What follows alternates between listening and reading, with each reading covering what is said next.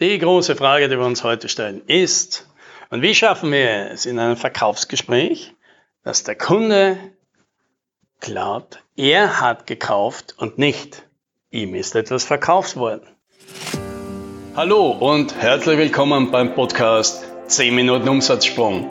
Mein Name ist Alex Rammelmeier und gemeinsam finden wir Antworten auf die schwierigsten Fragen im B2B-Marketing und Verkauf.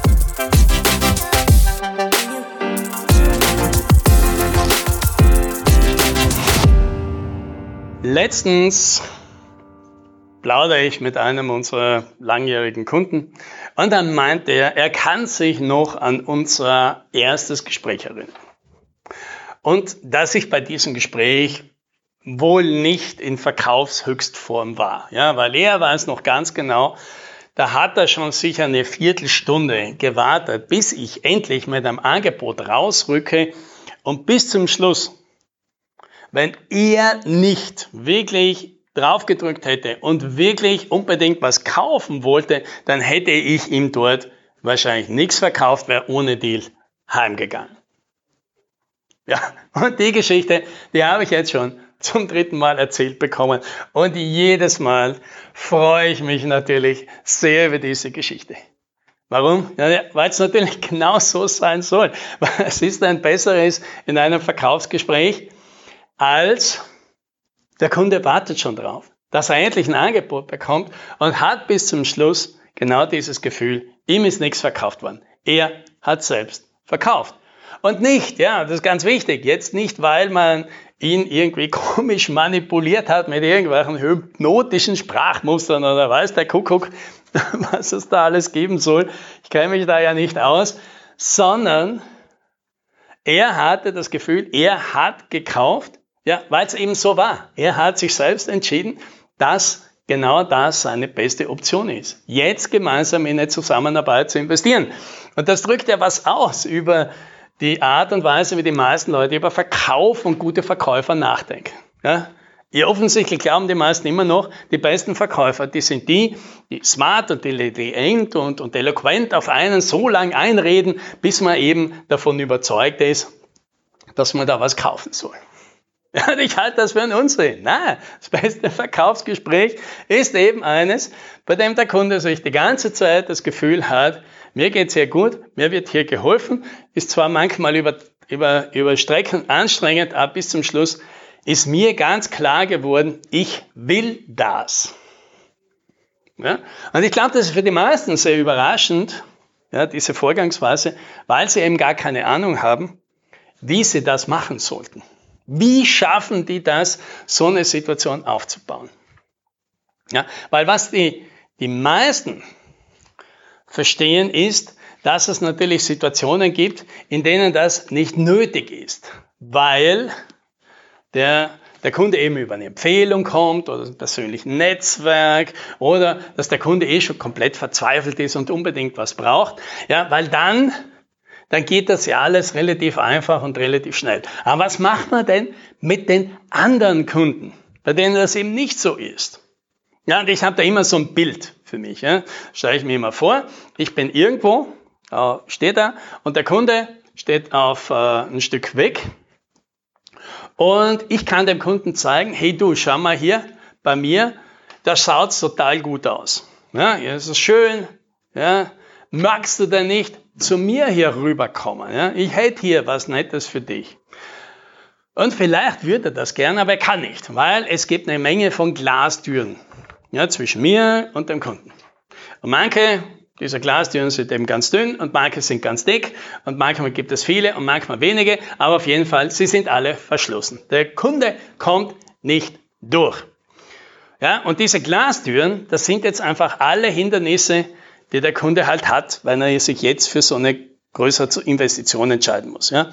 Also sich natürlich fragen, na, warum soll ich das überhaupt machen? Warum soll ich bei mir was verändern? Warum soll ich hier was investieren? Warum soll ich das mit diesem Typen, diesem Unternehmen, dieser Firma machen? Warum soll ich das jetzt machen? Warum soll ich dieses Risiko auf mich nehmen, dass das alles ein Rohrkrepierer wird? Ja? Und all diese Fragen, die natürlich in so einem Kunden aufpoppen, wenn es um eine größere Investition geht, ja, kennen wir ja alle selber, Das sind diese Glastüren. Und die müssen jetzt entweder aufgesperrt werden oder niedergerissen werden. Ja, deswegen habe ich für mich da immer so ein Beispiel. Ja. Ich habe es nicht so mit dem Aufsperren. Deswegen denke ich mir immer, okay, ich brauche eine Steinschleuder.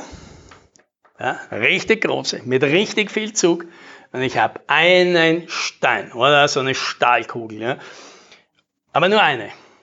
Ich habe nur einen Schuss und mit einem einen Schuss muss ich es schaffen, diese Türen alle niederzureißen. Ja? Also das heißt, in einem Gespräch schaffen, möglichst viel von diesen Türen wegzuschießen. So, und deswegen nenne ich das, was ich da brauche in so einem Gespräch, ist Spannung. Die Spannung. Ja. So, und jetzt gibt es eben die Möglichkeit, diese Spannung von außen zu erzeugen, ja, zum Beispiel eben indem äh, der Kunde quasi genötigt wird, weil der Gesetzgeber irgendwas äh, erfindet, so wie Datenschutzgrundverordnung und alle zwingt mit ganz großen Strafen, hier was zu machen. Und okay, gut. Oder eben es gibt äh, einen großen Softwarehersteller wie Microsoft oder SAP und die sagen, hey du, deine Version, die du da betreibst, die läuft jetzt aus, gibt es keinen Support mehr, du musst jetzt wechseln. Ja? Und dann plötzlich hat der Kunde viel Drive und Druck, das zu machen. Ja, das heißt, der rennt jetzt schon mal ein, zwei von diesen Türen von selbst nieder, nämlich die Frage, warum soll er sich überhaupt damit beschäftigen, warum soll er sich jetzt damit beschäftigen. Ja, kriegt ein Kunde eben Empfehlung oder ist aus einem persönlichen Netzwerk, kennt er dich schon, äh, dann brauchst du, die, brauchst du dich um die Tür, wo drauf steht, kann ich diesem Typ vertrauen, ist das seriös, die brauchst du dann natürlich nicht. Ja, die sind dann schon offen, weil der Kunde das ja schon mitbringt. So, und dann bleiben halt die restlichen Türen übrig. Ja, und wenn das jetzt nicht zu viele Türen sind und die Türen nicht zu dick, dann schaffen das die meisten in diesem Gespräch, den Kunden dazu zu bringen, äh, zu einem zu kommen, ja, den letzten Weg zu überwinden und sozusagen ins gelobte Land zu marschieren. Aber was machen wir, wenn eben nichts davon da ist. Wir haben jetzt hier so einen richtig einen kalten Kunden, der stellt sich alle diese Fragen und sagen, naja, vielleicht ist das interessant, was du hast, aber überzeugt bin ich noch nicht. Naja, vielleicht bist du ganz kompetent, aber vielleicht auch nicht. Ich habe da schon viel viel erzählt, äh, viel erzählt bekommen, mir schon oft die Finger verbrannt. Ja, warum muss ich das da unbedingt jetzt machen? Jetzt ist ja gerade so ein schlechter Zeitpunkt. Wie immer, ja, können wir das nicht nächstes Jahr machen? Ja? Und warum kostet denn das alles so viel Geld? Und warum soll ich denn dich nehmen und nicht die anderen? Die haben ja auch ein gutes Angebot. Ja? So, und so ein Kunden, der hat jetzt eine Menge Glastüren und alle sind ziemlich dick. Und wie schaffst du es jetzt, bei so einem Kunden so viel Spannung auf deine Schleuder zu bringen, dass du diese Türen trotzdem alle durchschießen kannst. Ja? Und das Rezept dazu ist, die innere Spannung, die innere Spannung in einem Kunden so aufzubauen, dass der das für dich macht und da mithilft. Ja, dann werden die Türen dünner und dann sind sie leichter zu durchschießen. So, und wie funktioniert das? Wie, wie, wie definiert sich jetzt bei so einem Kunden diese innere Spannung? Und das ist die Differenz zwischen dem, was der Kunde derzeit hat, seine aktuelle Situation ist, und die Situation, die er in Zukunft haben könnte. Ja, weil letztendlich verkaufen wir alle dasselbe. Wir verkaufen dem Kunden glaubwürdiges Versprechen auf eine bessere Zukunft. Ja, egal ob wir eine Software abliefern zum Schluss oder eine Dienstleistung oder eine Beratung oder irgendeine Kiste. Wir versprechen jedem Kunden immer dasselbe. Mit uns hast du eine bessere Zukunft. Sicherere Zukunft, einfache Zukunft, Zukunft mit mehr Umsatz, was weiß denn ich, als ohne mich. So, und je größer diese Distanz ist zwischen dem Punkt, wo er jetzt ist und dem, wo er hin möchte, desto größer ist diese innere Spannung. So, und das ist jetzt unser Ziel als Berater in so einem, so einem Gespräch, Verkaufsberatungsgespräch, dem Kunden klar zu machen, wie hoch denn diese Spannung in Wirklichkeit ist. Ja, wir vergrößern die jetzt nicht künstlich, ist ja in den meisten Fällen auch gar nicht nötig, sondern wir müssen sie nur klar machen. Das heißt, wir haben zwei Ansatzpunkte. Einmal den Punkt, wo der Kunde weg will, das ist das, wo er jetzt ist, und andererseits den Punkt, wo der Kunde hin will, also den Weg von Punkt und den Hin zu Punkt. So, und wie vergrößern wir jetzt diese Distanz? Einerseits, indem wir dem Kunden klar machen, dass dort, wo er jetzt ist, dass dieser Zustand auf Dauer definitiv nichts für ihn ist. Ja, das heißt, wir arbeiten das Problem, das der Kunde mit der aktuellen Situation hat, in aller Deutlichkeit heraus. Ja, wir müssen da nichts erfinden, wir müssen dem nur klar machen, was das jetzt bedeutet. Ja, nehmen wir mal ein Beispiel. Ein Kunde bei uns könnte kommen und sagen, nee, eigentlich läuft ja alles ganz gut. Er macht sich nur manchmal ein paar Sorgen, weil er hat halt 50 Prozent von seinem Umsatz macht halt ein einziger Kunde. Und wenn der wegfällt, naja, dann hat er ein Problem. Er hätte also gern seine Umsatzlast auf mehr Kunden verteilt. So, jetzt könnte man sagen, naja, klingt weder nach einem besonders dringenden Problem, klingt jetzt nicht unbedingt nach einem tragischen Problem, weil es passiert ja nichts. Man hat mit dem Kunden eine gute Beziehung. Ja, aber da muss man natürlich jetzt klar machen und, und herausarbeiten, ist das jetzt wirklich so einfach oder nicht? Ja? Wie viel Sorgen macht sich der Kunde denn wirklich? Was bedeutet denn das? Wie viel muss er sich denn gefallen lassen? Was würde denn passieren, wenn dieser Kunde äh, seinen Ansprechpartner wechselt? Oder wenn dieser Kunde von einem anderen Unternehmen aufgekauft werden würde? Ja? Oder dieses, dieses Unternehmen da plötzlich den Rotstift ansetzen muss? Was würde denn dann alles passieren? Und dann müssen wir halt klar machen, ist eine Situation jetzt wirklich schlimm oder ist sie eigentlich eh ganz gut? Ja, und ganz wichtig hier, wir brauchen keine Angstmacherei haben. Wir reden da jetzt so, wie wenn wir mit unserem besten Freund über die Situation reden wollen, über den wir uns Sorgen machen, ja, von dem wir das Beste haben wollen. Ja, also dessen Bestes wir im Auge haben.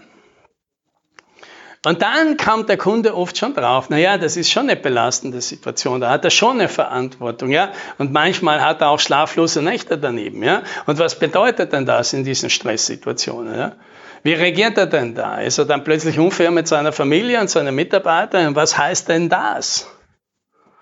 Ja, und ich glaube, es geht einfach nur darum, die Klarheit zu machen, dass der irgendwie begreift, er kann das nicht weiter schleifen lassen, das Thema. Er muss da jetzt was tun. Alles andere wäre einfach verantwortungslos.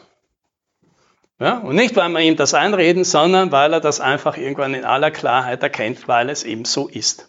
So, und dann das zweite natürlich, der Punkt, was würde denn das bedeuten, wenn er dieses Problem gelöst hat? Nicht nur das Problem löst, dass er eine Abhängigkeit von einem Kunden hat, sondern was hieße denn das? Was würde denn das für sein Unternehmen bedeuten? Dass er plötzlich viel mehr Abwechslung hat? Was würde das für seine Mitarbeiter bedeuten? Glaubt er, dass er plötzlich in der Lage wäre, Produkte zu bauen? Nicht nur Dienstleistungen zu machen, die er besser skalieren könnte. Ja, was würde das für den Cashflow bedeuten und für die Auslastung der Leute und so weiter? Ja? Und wieder versuchen wir einfach in aller Klarheit dem Kunden darzustellen, was würde denn das bedeuten? Wenn wir gemeinsam an deiner besseren Zukunft arbeiten und dann in drei Monaten, in sechs Monaten, in zwölf Monaten dort wären.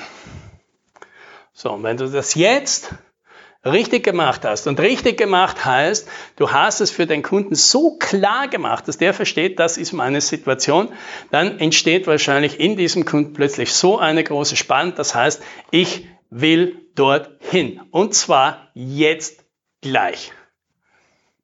Ja? Und da warte ich jetzt keinen Tag mehr. Los geht's. Was hast du denn zum Anbieten? Ich will jetzt wissen, wie wir da hinkommen. Ja? Du hast ja offensichtlich einen Plan. Jetzt rück schon raus damit.